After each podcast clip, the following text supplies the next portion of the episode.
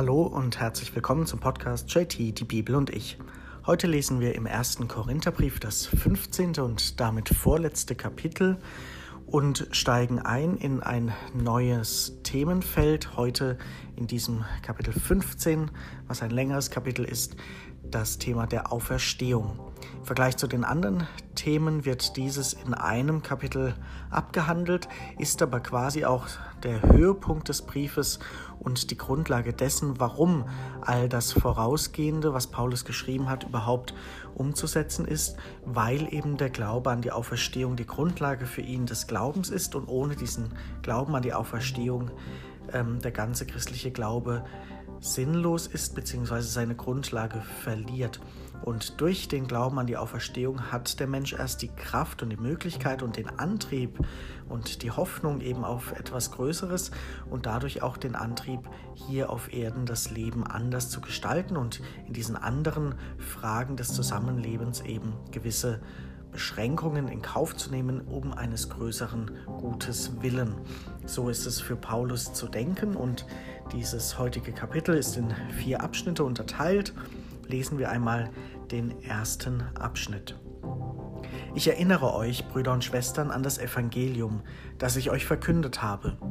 Ihr habt es angenommen, es ist der Grund, auf dem ihr steht. Durch dieses Evangelium werdet ihr gerettet werden wenn ihr festhaltet an dem Wort, das ich euch verkündet habe, es sei denn, ihr hättet den Glauben unüberlegt angenommen. Denn vor allem habe ich euch überliefert, was auch ich empfangen habe. Christus ist für unsere Sünden gestorben gemäß der Schrift und ist begraben worden. Er ist am dritten Tag auferweckt worden gemäß der Schrift und erschien dem Kephas, dann den Zwölf. Danach erschien er mehr als 500 Brüdern zugleich. Die meisten von ihnen sind noch am Leben, einige sind entschlafen.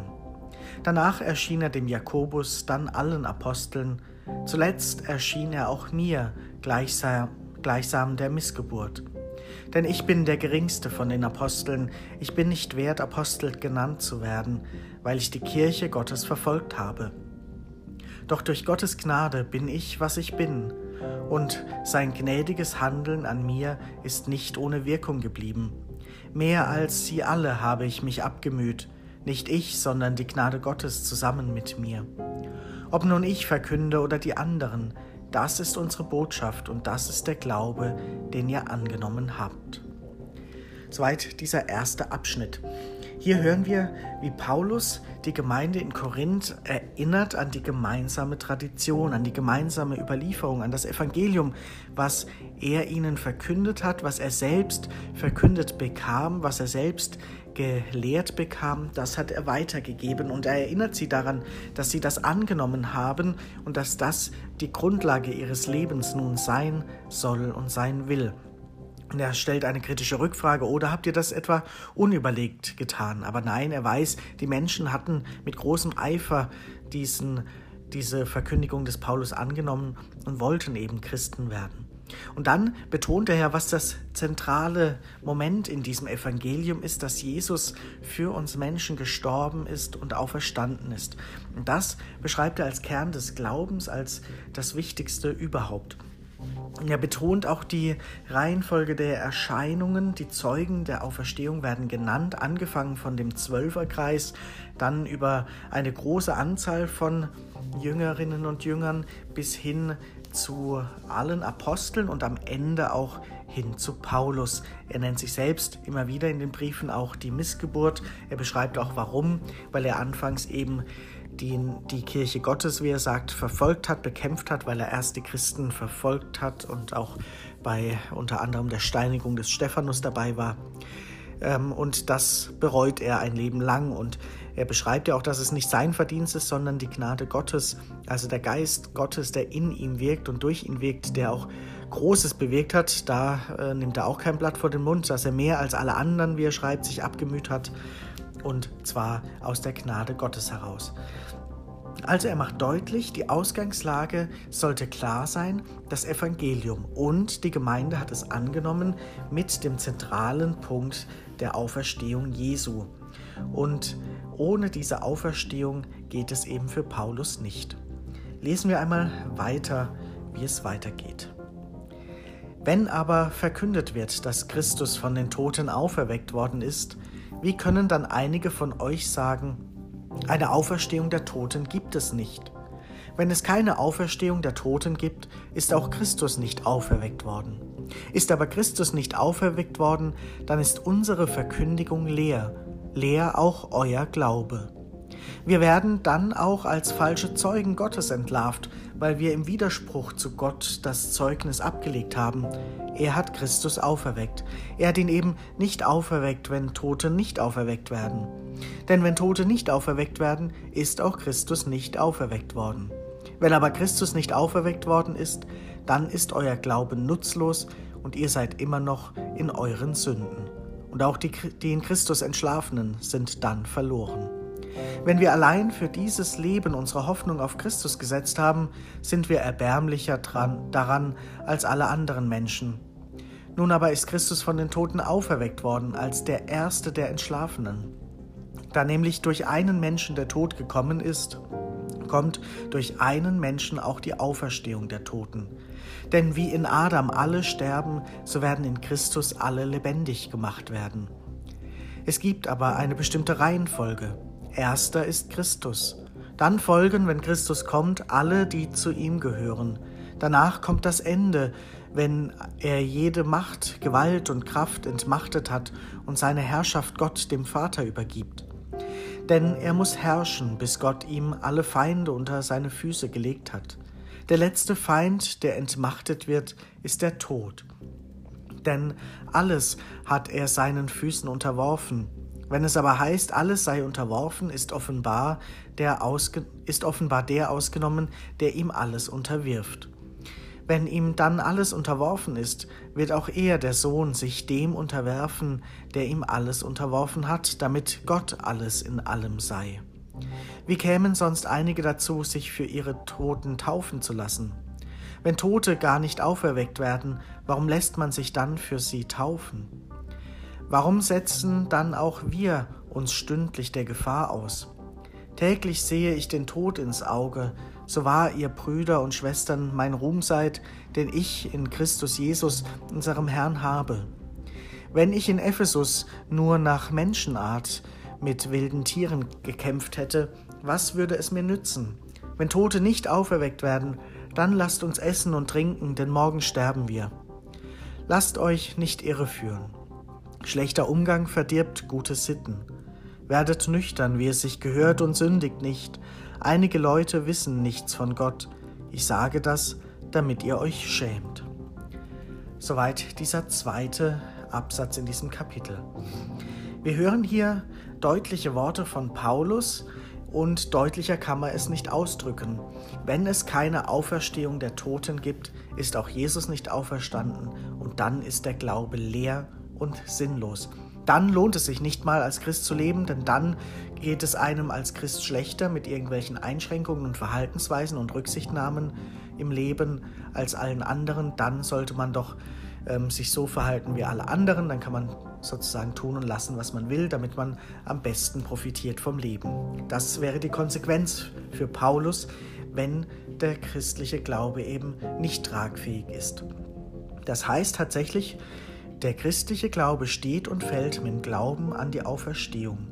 Ohne diesen Glauben an die Auferstehung ist das Christsein sinnlos, war der Tod Jesu sinnlos, ist ein christliches Leben sinnlos, dann ist man weiter verstrickt, wie er es beschreibt, in die Sünden dieser Welt, dann hat man keine Hoffnung, dann lebt man heute und morgen ist man tot und Punkt. Und dann beschreibt ja Paulus, ist tatsächlich auch alles Mühen umsonst, was er tut, was die anderen Apostel tun, dann wäre alles wirklich umsonst gewesen.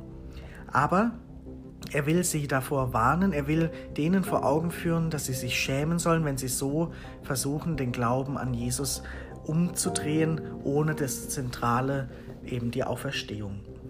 Und er beschreibt das auch an ein paar Beispielen, was wohl damals üblich war in Korinth, sich stellvertretend für die Toten taufen zu lassen, weil man eben diese Hoffnung hatte, dass durch diese Taufe sie erlöst werden von ihren Sünden, dass sie befreit werden, dass sie zu Christus gehören dass sie dann die Auferstehung schauen dürfen. Also dieser Glaube war verankert ähm, bis hin in eine solche Praxis, der stellvertretenden Taufe und eben aber nicht bei allen, sondern sie wurde eben verleugnet von anderen, ähm, dieser Glaube an die Auferstehung. Und es gab eben Streitigkeiten und Spaltungen auch wegen dieser Frage. Aber Paulus sagt ja, durch Christus sind alle lebendig gemacht worden.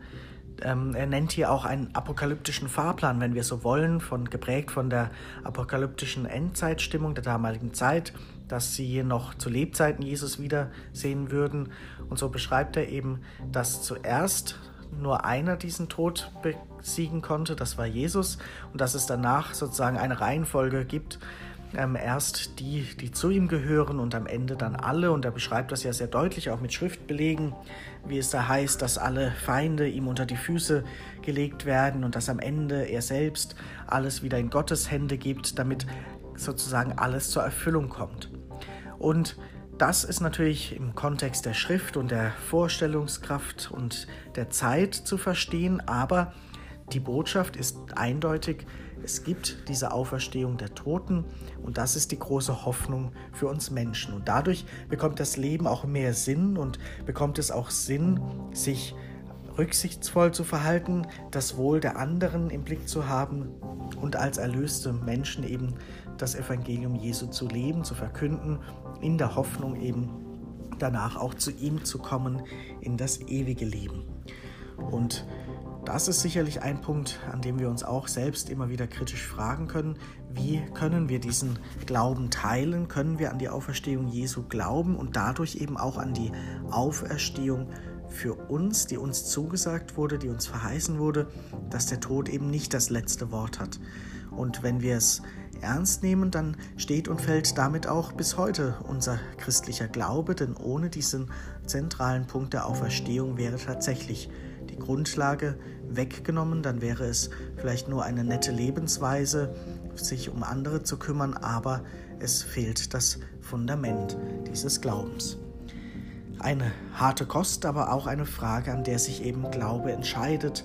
Und Glaube bleibt ja Glaube, es gibt keinen Beweis und es bleibt eben ein Glaube.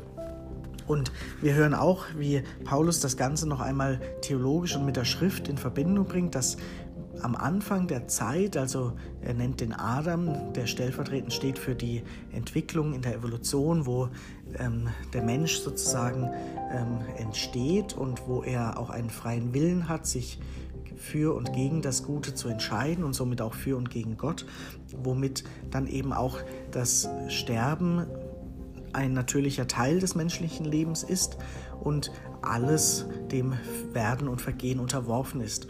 Und am Ende der Zeit, eben so beschreibt es Paulus, wird Jesus stehen, der den Tod durchbrochen hat, der ein für allemal uns den Weg zu Gott geebnet hat. Und so wird das auch ganz in theologisch großartigen Bildern und Verknüpfungen eben dargestellt, um diese Auferstehung auch ein Stück weit ähm, als sinnhaft zu erkennen, dass das hinter dem ganzen Werden des Universums, der Welt, der Evolution doch ein guter Plan Gottes steht, dass am Anfang Gott war, vor dem Urknall und am Ende Gott sein wird im Moment unseres Todes und wir hineingenommen werden in die Liebe Gottes, in dieses ewige Leben, in die Auferstehung. Lesen wir einmal den vorletzten Abschnitt des Kapitels. Nun könnte einer fragen, wie werden die Toten auferweckt? Was für einen Leib werden sie haben? Du Tor, auch das, was du säst, wird nicht, im, wird nicht lebendig, wenn es nicht stirbt. Und was du säst, ist noch nicht der Leib, der entstehen wird. Es ist nur ein nacktes Samenkorn, zum Beispiel ein Weizenkorn oder ein anderes. Gott gibt ihm den Leib, den er vorgesehen hat, und zwar jedem Samen einen eigenen Leib. Nicht alles Fleisch ist dasselbe. Das Fleisch der Menschen ist anders als das des Viehs, das Fleisch der Vögel ist anders als das der Fische. Auch gibt es Himmelskörper und irdische Körper. Die Schönheit der Himmelskörper ist anders als die der irdischen Körper. Der Glanz der Sonne ist anders als der Glanz des Mondes, anders als der Glanz der Sterne, denn auch die Gestirne unterscheiden sich durch ihren Glanz.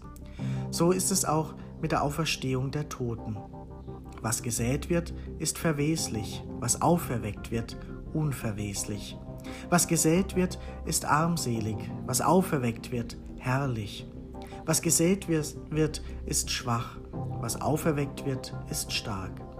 Gesät wird ein irdischer Leib, auferweckt ein überirdischer Leib.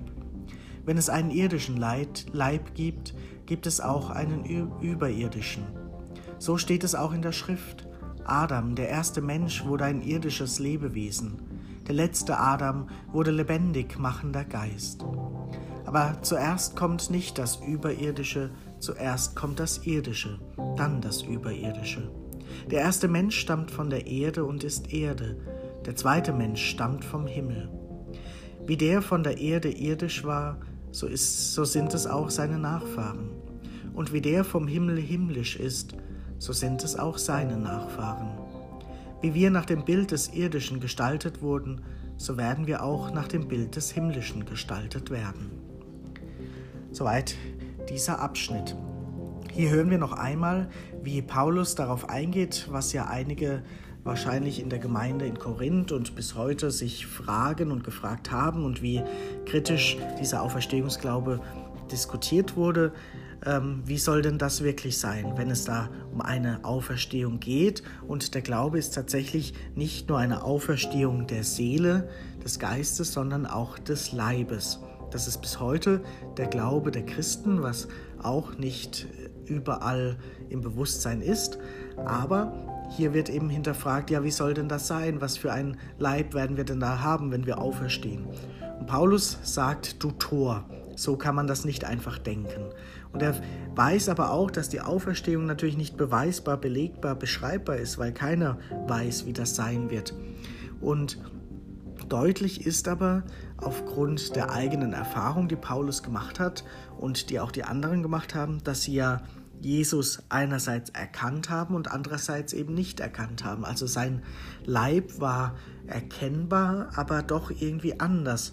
Und das führt ihn dahin, dass er eben sagt, der himmlische Leib ist ein anderer als der irdische Leib. Und das ist ja auch ähm, so zu denken, weil die irdischen Leiber, die Körper der Menschen natürlich auch zum Teil defizitär sind. Da wäre die Frage, in was für einem Alter ist die Auferstehung, ist mein Kind, ein Erwachsener, ein Jugendlicher, ein Alter, hat man die gleichen Gebrechen wie hier auf Erden und das alles widerspricht ja aber dem Glauben dieser, dieses ewigen Lebens bei, bei Gott, wo eben all das nicht mehr sein wird, aller Schmerz, alles Leid, alle irdischen Kennzeichen. Und deswegen schreibt, beschreibt Paulus das in diesen Bildern der Saat und des Aufgehens und des Irdischen und des Überirdischen. Und er beschreibt es ja auch mit den Himmelskörpern, mit dem verschiedenen Glanz und mit all den Dingen versucht er das zu beschreiben in Gleichnissen, was man eben nicht wirklich beschreiben kann und nur in Gleichnissen und Bildern ausdrücken kann. Auf jeden Fall gibt es einen Unterschied zwischen irdischem und himmlischem.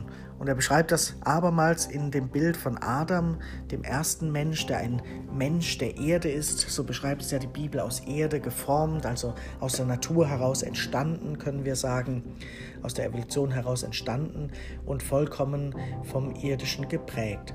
Und andererseits dann dieser Jesus, der eben von Gott kommt, ein himmlisches Wesen, ein göttlicher Mensch gewordener Gott. Ähm, einer, der vom Himmel kommt und deswegen himmlisch ist. Und diesem Jesus dürfen wir folgen, diesem Himmlischen sind wir bestimmt und er zeigt uns den Weg durch den Tod hindurch ins himmlische Leben. Und das ist der zentrale Punkt, dass der Mensch eben nicht nur irdisch ist, sondern etwas Himmlisches, etwas Göttliches in sich trägt, einen göttlichen Kern, wenn wir so wollen. Ein Theologe hat einmal auch gesagt, der Mensch ist nicht einfach nur ein irdisches Wesen, das nach Göttlichem strebt, sondern er ist eigentlich ein göttliches Wesen, das lernt Mensch zu sein, also das für eine bestimmte Zeit hier diese irdische Zeit erlebt und dann wieder heimkommt zu Gott, woher er stammt. Also in einem solchen Bild bewegen wir uns, dass Paulus eben sagt, es wird hier nur irdisches gesät, aber es wird eines Tages in der Auferstehung etwas Himmlisches aufgehen. Und dieses Bild ist eigentlich ein sehr schönes und trostreiches und zeigt auch die Würde des Menschen noch einmal sehr deutlich, dass der Mensch eben nicht für nur das irdische Leben oder nur für den Tod bestimmt ist, sondern für den Himmel, für die Auferstehung, für ein Leben bei Gott. Lesen wir noch den letzten Abschnitt dieses Kapitels. Damit will ich sagen, Brüder und Schwestern, Fleisch und Blut können das Reich Gottes nicht erben. Das Verwesliche ergibt nicht das Unverwesliche. Seht, ich enthülle euch ein Geheimnis. Wir werden nicht alle entschlafen, aber wir werden alle verwandelt werden. Plötzlich, in einem Augenblick, beim letzten Posaunenschall. Die Posaune wird erschallen, die Toten werden als Unverwesliche auferweckt, wir aber werden verwandelt werden. Denn dieses Verwesliche muss sich erst mit Unverweslichkeit bekleiden und dieses Sterbliche mit Unsterblichkeit. Wenn sich aber dieses Verwesliche mit Unverweslichkeit bekleidet und dieses Sterbliche mit Unsterblichkeit, dann erfüllt sich das Wort der Schrift. Verschlungen ist der Tod vom Sieg. Tod, wo ist dein Sieg? Tod, wo ist dein Stachel? Der Stachel des Todes aber ist die Sünde. Die Kraft der Sünde ist das Gesetz. Gott aber sei Dank, der uns den Sieg geschenkt hat durch unseren Herrn Jesus Christus. Daher, meine geliebten Brüder und Schwestern, seid standhaft und unerschütterlich, seid stets voller Eifer im Werk des Herrn und denkt daran, dass im Herrn eure Mühe nicht vergeblich ist. So endet dieses 15. Kapitel. Wir hören hier noch ein von der damaligen Zeit geprägtes Unterscheiden, denn Paulus war ja wie alle Apostel noch der Meinung, dass Jesus wiederkommt, solange viele von ihnen noch am Leben sind. Und deswegen muss er unterscheiden, dass natürlich die, die gestorben sind, die werden auferstehen, die, sind, die werden entschlafen, wie er es schreibt. Und die, die noch am Leben sind, wenn Jesus wiederkommt, die werden natürlich nicht erst noch sterben, sondern die werden dann verwandelt, so beschreibt er es. Also im Grunde für beide Fälle, für beide Versionen eine Lösung im Sinne der Auferstehung, dass aus dem Verwesenen, also dem gestorbenen Menschen, etwas Unverwesliches wird in der Auferstehung aus dem Lebenden, der noch sterblich ist, wird etwas Unsterbliches. Und dieser wird verwandelt. Also ein Prozess, der egal für Lebende und Tote gleichermaßen gilt. Und in der heutigen Zeit stellen wir uns das ja eher so vor, dass die Wiederkunft Jesu etwas Persönliches ist im eigenen Tod, aber auch für den Fall, dass es eben anders sei mit den apokalyptischen Vorstellungen der damaligen Zeit, ähm, ist das eben so zu denken, dass in beiden Fällen am Ende die Auferstehung, das ewige Leben bei Gott steht und dass dann eben sich die Schrift erfüllt, Verschlungen ist der Tod vom Sieg. Am Ende siegt Gott die Auferstehung. Jesus hat das letzte Wort und eben nicht der Tod. Und deshalb sagt Paulus ja nochmal eindringlich am Ende, seid standhaft, seid unerschütterlich, seid weiterhin voll Eifer für diese gute Sache, für das Evangelium und denkt daran, dass eure Mühe nicht vergeblich ist. Denkt im Herrn daran, schreibt er also weil, wegen Jesus. Er ist der Grund für diese Hoffnung und Freude und Zuversicht, dass alles nicht umsonst ist, weil das ewige Leben auf uns wartet. Und da können wir uns sicherlich an vielen Punkten dieser zentralen Botschaft fragen, können wir das glauben, wollen wir das glauben, wollen wir es versuchen und können wir das auch annehmen, auch wenn wir es letztlich nicht verstehen. Aber ist diese Hoffnung auch für uns heute noch tragfähig? Denn daran steht und fällt tatsächlich der christliche Glaube. Mit diesen Gedanken wünsche ich dir heute noch einen schönen Tag und morgen lesen wir dann den Abschluss dieses Briefes.